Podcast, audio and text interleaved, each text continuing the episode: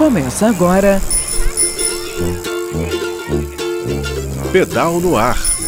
Pelas ondas do rádio, pelas ruas da cidade.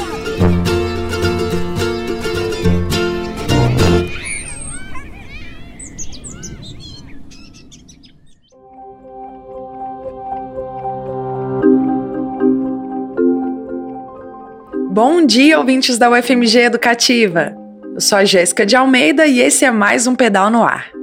Agosto foi o mês em que a gente falou sobre o PNB, aquele indicador produzido pelo querido ITDP Brasil e que mostra pra gente o percentual da população próxima a alguma infraestrutura cicloviária. Você encontra o PNB na plataforma Mobilidados, tá? PNB, ITDP. Se você não tá entendendo nada, eu te convido a procurar o Pedal no Ar no Spotify ou acessar bhenciclo.org barra pedal no ar e ouvir os três episódios que a gente produziu até aqui. Mas se você chegou agora, não tá familiarizado com o assunto, continua por aqui porque vale a pena. Desde o início dessa série sobre o PNB, a gente vem conversando sobre o quão próximas as pessoas estão de ciclovias e ciclofaixas em capitais como BH, Fortaleza, Belém, Brasília. E hoje quem vai nos ajudar a tirar as últimas dúvidas sobre o assunto é a. Meu nome é Suzana Nogueira, eu sou da cidade de São Paulo, sou urbanista e pedagoga e atuo na área de mobilidade urbana há 20 anos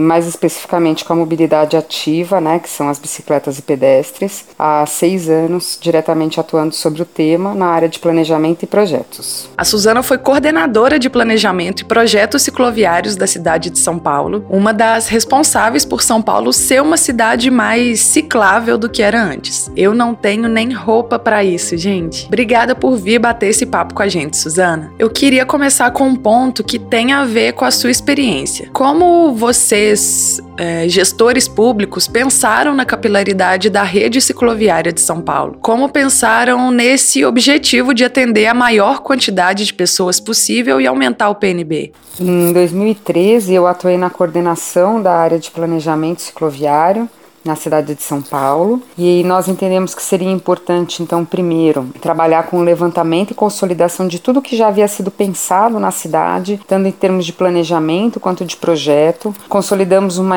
uma rede inicial e aí fomos ampliando esse debate junto a organizações locais para que de fato a gente conseguisse constituir uma rede que abrangesse todo o território da cidade. Então a gente conseguiu a chegar a um planejamento que foi consolidado num plano de mobilidade de 1.600 quilômetros e a gente tinha desses 1.600 uma meta também no mesmo período, paralelamente, que seria de implantar 400 quilômetros. Então os nossos critérios foram de tentar distribuir isso em diferentes regiões da cidade e conseguindo consolidar minimamente algumas ligações importantes com conexões é, que fizessem com transporte coletivo, é, o tratamento de pontes e viadutos. Sabemos que isso não seria o suficiente para atender toda a demanda de São Paulo, mas que seria uma rede inicial que já conseguiria trazer essa possibilidade, essa viabilidade das pessoas circularem de bicicleta na cidade. Bacana, Suzana, ter a, a distribuição como critério fundamental, né? Não só para que uma cidade tenha muitas ciclovias,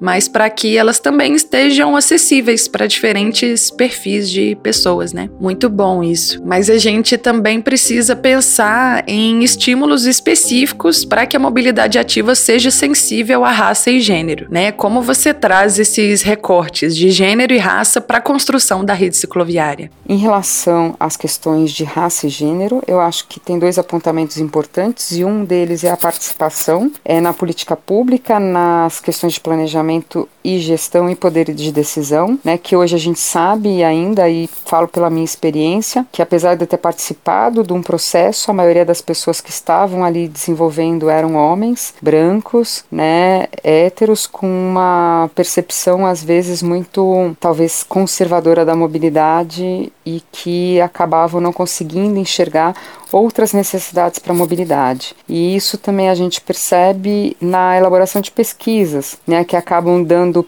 é, muitas vezes dados globais e acabavam não dando recorte. Eu entendo que a gente conseguiu avançar muito pouco, principalmente por iniciativas de algumas organizações e estudantes que fizeram um aprofundamento e pesquisas e traziam referências que permitissem a gente fazer uma reflexão sobre o tema, mas que tem muito ainda a ser desenvolvido nesse sentido. Tem, Suzana, uma lacuna ainda que precisamos preencher. E para fechar, um PNB alto também não resolve todos os, os, problemas. Não basta ter uma rede próxima às pessoas, né? Ela precisa também ser uma boa rede que de fato atenda as pessoas. O ID Ciclo o ID-Ciclo é um índice de desenvolvimento cicloviário e serve para avaliar a qualidade da infraestrutura cicloviária da cidade, se ela tem as características certas para uso, etc. O ID-ciclo seria uma maneira de qualificar o PNB, não seria? Como você avalia essa possível sobreposição de dados? Em relação ao ID-ciclo, eu entendo que ele é fundamental quando a gente pensa é, na relação com a política cicloviária, porque ele estabelece parâmetros tanto da avaliação da qualidade dos projetos implantados, como também nos critérios para avaliação das condições de manutenção da infraestrutura. Então, eu acho que aqui em São Paulo a gente conseguiu observar isso de uma maneira muito propositiva, de entender alguns elementos que conduzem a uma melhoria na qualidade tanto de projetos como também de programas de manutenção, a questão da priorização das áreas da cidade e alguns elementos que a gente também acrescentou aqui em São Paulo dentro da avaliação, eles são interessantes porque eles acabam pegando algumas percepções específicas do território, como por exemplo condições de confinamento que acabam restringindo o interesse é, da pessoa por segurar por outras questões de segurança segurança, como por exemplo a questão do assédio. Então eu acho que assim, como parâmetros, ele é bastante positivo e propositivo e entendo que ele é uma ferramenta possível de se aplicar em diferentes cidades brasileiras. Falou tudo. Obrigada, Suzana. Foi um prazer imenso ter você aqui com a gente. E é fechando com chave de ouro nossa série sobre o PNB que eu me despeço. Na próxima sexta-feira eu volto e ó, tô te esperando, hein? Enquanto isso, ouve a gente lá no Spotify, é só procurar pelo Pedal no Ar ou acessar bhenciclo.org barra pedal no ar. Tchau, tchau. Você ouviu? Pedal no Ar. Pelas ondas do rádio, pelas ruas da cidade.